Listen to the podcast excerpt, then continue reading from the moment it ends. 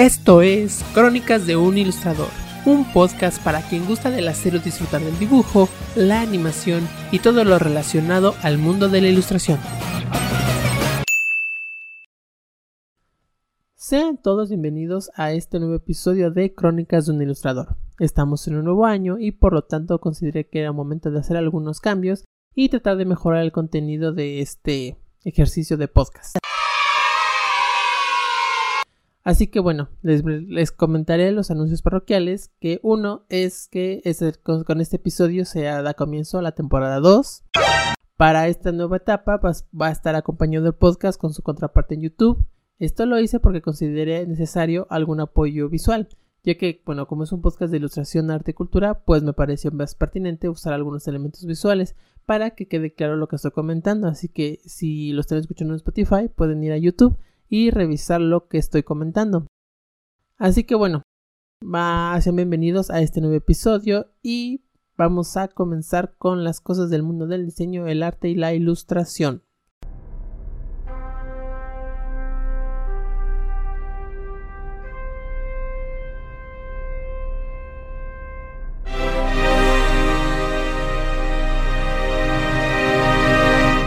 Antes de que se me olvide, les quiero comentar que, bueno, para los que están viendo en YouTube, se preguntarán de qué hablo de la segunda temporada, porque ahorita nada más se pasa el primer video del canal.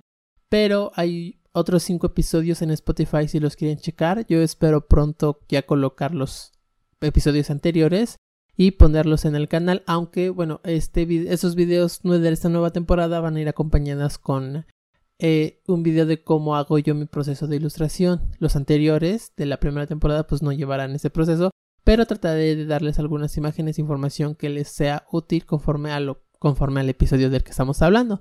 Así que bueno, sin más por el momento, pues vamos a dar comienzo a este primer episodio de la segunda temporada que es sobre los carteles. Este episodio está dedicado al cartel, pero no tanto sobre cómo crear carteles y esas cosas, o sea, es, realmente ya hay mucha información sobre el proceso de la composición, de crear el cartel, de lo que debe decir. Yo realmente pues no soy una autoridad para enseñarles a cómo hacer carteles. A mí me gusta el diseño de cartel, ¿no? Pero lo que más quería comentar en este episodio, pues es un poco de lo que acaba de suceder en la Bienal Internacional de Cartel en la Ciudad de México que se expuso en el Museo Franz Mayer. Me di una vuelta y tuve varias reflexiones que me gustaría compartir. Primero, y como siempre es importante aclarar qué es la Bienal Internacional del Cartel y quién está detrás de esto. Entonces, según las palabras del sitio oficial, la Bienal Internacional del Cartel en México, asociación civil, fue fundada en 2011 para dedicarla al cartel, con el enfoque de ser un agente encargado de recolectar su información y hacer historia de su gráfica, no solo por ser un medio de transmisión de mensajes efectivo, sino por su valía visual y del diseño aplicado. Asimismo, la Bienal está pensada desde sus orígenes como la plataforma de intercambio de información de creadores donde nacen o se impulsan proyectos afines. Según la información de la exposición que estuvo en el Franz Mayer, se recibieron más de 5.700 obras de 72 países, de los cuales seleccionaron 412 carteles finalistas. Yo honestamente no recuerdo haber visto tantos carteles, pero sí había muchos, muchos, muchos carteles. De todos modos, si ustedes se lo perdieron, voy a dejar aquí abajo en la cajita de la descripción de tanto Spotify como de YouTube. Voy a dejar la página oficial de la Bienal del Cartel para que puedan checar los carteles que fueron seleccionados. El jurado que seleccionó los carteles finalistas estaba conformado por diseñadores de Alemania, Polonia, Estados Unidos, México, Taiwán, Finlandia y Ecuador. La muestra se estructuró en seis categorías: Bellas Artes, Cine, Biodiversidad, la no violencia contra las mujeres, México libre de corrupción y por más competencia para que puedas elegir. La primera pregunta que surge es, bueno, ¿y para qué sirve un cartel? ¿O por qué es importante? Quise buscar la respuesta en uno de mis diseñadores favoritos, Alejandro Magallanes, que tiene muy buenas ideas. Es muy ocurrente sus conceptos y me gusta la forma en que sintetiza las ideas. Sin embargo, tengo que admitir que su técnica no es de mis favoritas. Entonces, en un artículo que encontré llamado El diseño es de Magallanes de Gonzalo Jauregui menciona lo siguiente. En el siglo XX los carteles se utilizaron para anunciar películas, conciertos, recitales y exposiciones de artes gráficas. Según Bichis Esquivel, eran incipientes diseños que en general se limitaban a plasmar el título, el elenco, la sala de proyección y el costo de entrada. Fue el recurso de peso para la difusión de espectáculos populares o para cumplir con una tarea informativa y hasta lúdica. Para Magallanes en la actualidad, un cartel debe responder a las preguntas cómo, por qué, cuándo, para quién, pero también debe tener diferentes capas de contenido, como si fuera un gran sándwich, de modo que cuando una persona lo paladee no pueda descifrar por qué le gusta o por qué le molesta. Eso es bastante parecido a lo que yo había aprendido en mis clases en la universidad, y con esas ideas en mente tuve varias reflexiones sobre los carteles que vi. Un ejemplo de esto fue un cartel que me llamó mucho la atención de Babak Safari, un cartel que dice que es de origen iraní. Es, para los que no lo puedan ver, es un bonito cartel que tiene en medio, en el centro, un lápiz y alrededor varias figuras geométricas, todo en los colores primarios, bueno, en rojo, azul y amarillo. Eh, este diseño me gustó mucho porque me recordó un poco a los tapices, a los telares.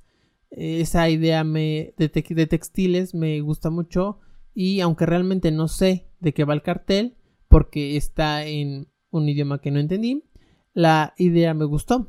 Entonces, pues eh, aquí fue mi primera reflexión porque a pesar de que me pareció interesante lo que estaba observando, pues realmente no sabía de qué era el cartel. O sea, por esa idea de que yo tenía de los textiles y el lápiz, yo lo relacioné a un diseño de tapetes o de textiles o un congreso o de algo así. Entonces mi pensamiento fue, bueno, este cartel pertenece a su tiempo y a su espacio para funcionar como cartel. Ahorita solamente lo estoy observando como algo decorativo, pero no me está diciendo lo que tengo que saber porque no es, soy de la ciudad a donde está pensado colocar. Entonces me pregunté, ¿sería importante dar el contexto de los carteles y poner alguna traducción de los textos que aparecen los mismos en ese tipo de exposiciones de cartel? Yo la verdad no sé ni para corroborar si mis suposiciones eran ciertas. Y como discípulo del diseño me parece que es importante aprender de este diseño y de su, de su solución gráfica. Por eso, bueno, en mi afán de entender qué es lo que estaba sucediendo, ya después me puse a revisar, bueno, de qué está hablando. Así que me di el tiempo de traducir algunas palabras para entender de qué va el cartel. Y lo primero que me topé en el traductor de Google es que el idioma que reconoció no era iraní, era polaco y parece ser que es un evento de pósters, presentaciones y talleres de trabajo. Así que capté la mitad de la idea, sí era de diseño, pero no era de textiles, más bien de la gráfica que responde al concepto cultural de la región, ¿no? A lo mejor ese tipo de ese tipo de bordados o de telales son muy típicos en Polonia, ¿no? Que a lo mejor no sé dónde está realmente ubicada la exposición y por eso pensaron que era buena idea ¿no? dar esa, esa resolución gráfica. Me pasó algo parecido con otro cartel que también me llamó la atención, que era de Chas Mavillane Davis de Zimbabue. Bueno, parece que esa es la, nacionalidad de la persona, aunque no quiere decir que el cartel sea de ese país de origen. En este cartel lo primero que pude apreciar fue un torso masculino con un texto grande que dice lastrada. Y la letra S está intervenida con unos gráficos que semejan a ser parte de una cadena. Y la verdad me pareció interesante esa resolución, se ve limpio, se ve, hay, composición, me gusta el color, la forma, ¿no? Y me, curio, me, me gustó mucho cómo resolvieron esa parte de la letra S con las cadenas, aunque realmente pues no sabía muy bien de qué, qué era el tema, ¿no? Cuando, cuando ya observé más detalladamente vi que decía Fellini 1920-2020 y mi mente pues se relacionó inmediatamente con las películas de Fellini Federico Fellini. Y con esto ya me empezó a dar una idea de que a lo mejor estamos hablando de alguna película o de su obra fílmica. ¿No? Así que pues fue con mi amigo el internet después y me puse a buscar dónde podía verla. Y una cosa que me topé fue que la película en realidad se llama La Estrada, que está en italiano y significa la calle. Entonces, pues yo había entendido mal, ¿no? La palabra porque yo pensé que era una sola palabra no que era el artículo y la palabra y yo me quedé con esta idea de que bueno entonces a lo mejor el cartel no me está diciendo realmente bien el texto a lo mejor no que alguien se, le se ha familiarizado con el italiano o que conozca bien las películas de Fellini también en italiano pues podría comprender fácilmente que estaba hablando de la calle no pero bueno o sea, la resolución del cartel me pareció genial y ya después de que le encontré en YouTube la película, pues me di el tiempo de verla y sí creo que la resolución es muy buena del cartel, considerando, bueno, ahora que ya sé más de la película, ya tengo más información. Creo que eso ya me da más idea para poder dar una opinión sobre ese cartel y sí, me gustó, me gustó, me gustó cómo se resolvió ese cartel. Y claro, ahorita no voy a revisar todos los carteles uno por uno. Eh, voy a ir mostrando algunos de los carteles que me llamaron la atención, que me, gustaron por la resolución, por la composición, por lo que están transmitiendo y mientras van observando los que puedan observar en YouTube, si no, mientras les iré contando también cómo fueron divididas estas categorías, bueno, para que vean cómo se estructura la Bienal, porque es muy interesante ver que no solo es para profesionales, sino también para estudiantes. La categoría A, que fue para profesionales, fueron los carteles publicados entre el 2020 y 2022 y convocada por la Secretaría de Cultura de Gobierno de México a través del Instituto Nacional de las Bellas Artes y la Literatura. La categoría B para profesionales engloba el tema de Una sola tierra, carteles inéditos para la restauración del planeta. La categoría C, que también fue para profesionales, hablaba del tema del movimiento y permanencia y era sobre la migración. Había muy buenos carteles muy interesantes de derecho, por el derecho de emigrar. En la categoría D ya podían participar estudiantes o recién egresados tanto de México como del extranjero. En, este, en esta sección se podían ver carteles inéditos sobre el tema de un mejor futuro sin corrupción, que era, para hablar en contra de la corrupción y cómo, y cómo detenerla.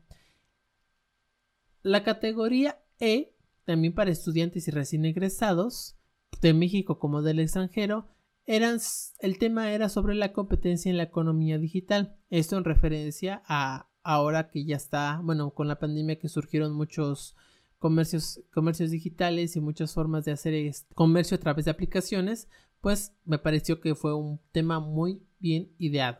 Y por último, la categoría F, que es para estudiantes de México y del extranjero, diversidad de un solo mundo, cartel inédito por los objetivos del desarrollo sostenible. Entonces, bueno, estas fueron las categorías en las que estuvo estructurada la muestra. Deben de ir a mirarla con muchos ojos. O sea, no solo como que para ver el cartel por el cartel, sino creo que también es bueno para los estudiantes del diseño o que nos gusta aprender del diseño, pues justamente tratar de ver las resoluciones, los conceptos, no y uno imaginarse cómo yo lo habré resuelto, qué habría cambiado o qué me gusta, así de por qué no se me ocurrió eso a mí.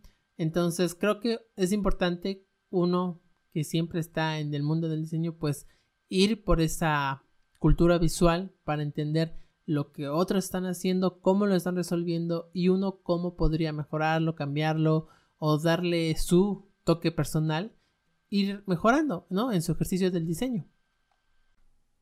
Y bueno, ya para terminar, hay un tema que me gustaría comentar, aunque a estas alturas pues yo no estoy seguro de cómo abordar este tema, porque pues como bien saben, o sea, primero veo las cosas, luego investigo un poco y ya luego hago mi grabación y ya a estas alturas al principio empecé con una idea y ya luego fue cambiando un poco, así que les voy a contar lo que sucedió cronológicamente. Mientras estaba en la exposición, observé un cartel con dos jaguares con colores muy llamativos y en medio había un celular y una frase que decía la pelea por atrapar al usuario. Ya luego que observé más detalladamente el cartel, pues entendí que los jaguares eran las aplicaciones, representaban a las aplicaciones de TikTok e Instagram, ¿no? Y ya me quedó más clara la idea de lo que estaba tratando de decir. Y hasta ahí todo bien, no le vi mucho problema. Ya luego, unos carteles más adelante, vi un cartel con una idea muy similar, pero en esta ocasión había más animales que representaban otras aplicaciones como YouTube y Twitter. Y pensé, bueno, seguramente las personas que hicieron esos carteles pertenecen a la misma clase, ¿no? Me ha sucedido, por ejemplo, en la en el proyecto de cartel, ¿no? Que en la dentro de la clase, pues vamos, se dice, vamos a abordar este tema, vamos a trabajar sobre este concepto y tal, tal, tal. Algunas veces terminan viéndose a muchas ideas parecidas porque pues todos estamos trabajando como que en esa misma idea y en ese mismo ambiente y pues con el mismo asesor pues se llega a parecer muchas cosas. Pero lo que me llamó la atención fue que las, las dos personas que tenían esos carteles usaron el mismo gráfico del celular. Y entonces ya me intrigó porque por el tipo de elemento del celular, yo dije qué raro que sea el mismo, porque era el mismo fondo, o sea, nada más le cambiaron unos colores, pero era el mismo, el mismo, mismo, el mismo gráfico. Y yo dije, bueno, esto está muy extraño para suceder en la Bienal. O sea, cómo dos personas usan el mismo gráfico. Y es una cosa muy simple, porque todo lo demás será diferente, nada más ese gráfico. Pero yo dije, es el mismo. Esto no debería estar sucediendo en la Bienal, no sé. O sea, yo creo que el jurado debería ser más estricto con respecto a ese tipo de cosas. Así me lo estoy imaginando yo. Ya luego me puse a buscar en la página oficial de la Bienal para ver si tenía más información de los carteles. Y resulta que en la página decía que ambos carteles fueron hechos por la misma persona. Y entonces quedé. Porque si es la misma persona, pues entonces está bien que use el mismo celular. O sea, es de su autoría, hizo el gráfico del celular y nada más lo justo a cada uno de los carteles. Pero entonces aquí otra pregunta que me hice. Bueno, si recibieron tantos carteles de tantas personas, de tantos países, tantas propuestas, ¿por qué no le dan más espacio a exhibir su trabajo a otras personas con otras ideas? ¿Por qué repetir, por qué repetir tantas ideas similares? El concepto es el mismo, la misma resolución gráfica, el uso de las aplicaciones como animales, o sea, era la misma, la misma idea. O sea, si es un cartel, pues dices, tengo esta aproximación, esta otra aproximación bajo el mismo concepto, lo presento y ya que elijan uno. Y eso es lo que me hubiera gustado. Que eligieran solo uno, el mejor de los dos que hubiera considerado el jurado, y darle un espacio a alguien más, a otra persona, para mostrar su trabajo. Y otra cosa que me pareció extraña es que en la exposición los carteles aparecen con nombres diferentes. O sea, cada cartel tiene un autor diferente dentro de la exposición pero en la página de la Bienal sí aparecen los dos carteles bajo el nombre de la misma autora, que me pareció muy extraño. Y yo estoy seguro que a los organizadores les va a importar poco lo que estoy diciendo. Y bueno, tal vez tampoco es la gran cosa, solo digo que es muy extraño. Yo lo único que digo es hubieran elegido un cartel de la, de la autora, el mejor, y hubieran dado espacio a otra persona para exhibir su trabajo, porque finalmente lo importante también de los roles diseñadores que nos ayuda es dar a conocer nuestro trabajo. Y pues yo voy con miras a aprender, de ver el ingenio que atribuye otros diseñadores, cómo tratan sus temas, sus soluciones gráficas. O sea, adquirir cultura visual. Por eso creo que es importante que sean más cuidadosos con lo que están presentando. Tal vez no es la cosa más grave, o tal vez sí. Cada quien decidirá o juzgará según la, según su opinión. Pero es algo que les digo que no podía dejar de comentar porque me pareció muy extraño. Y no sé qué está sucediendo. Y bueno, pues hasta aquí llega este episodio. Espero les haya parecido interesante. Nos estaremos viendo pronto. Y pues gracias. Y para ofrecerme un gran artista, que tengan felices trazos.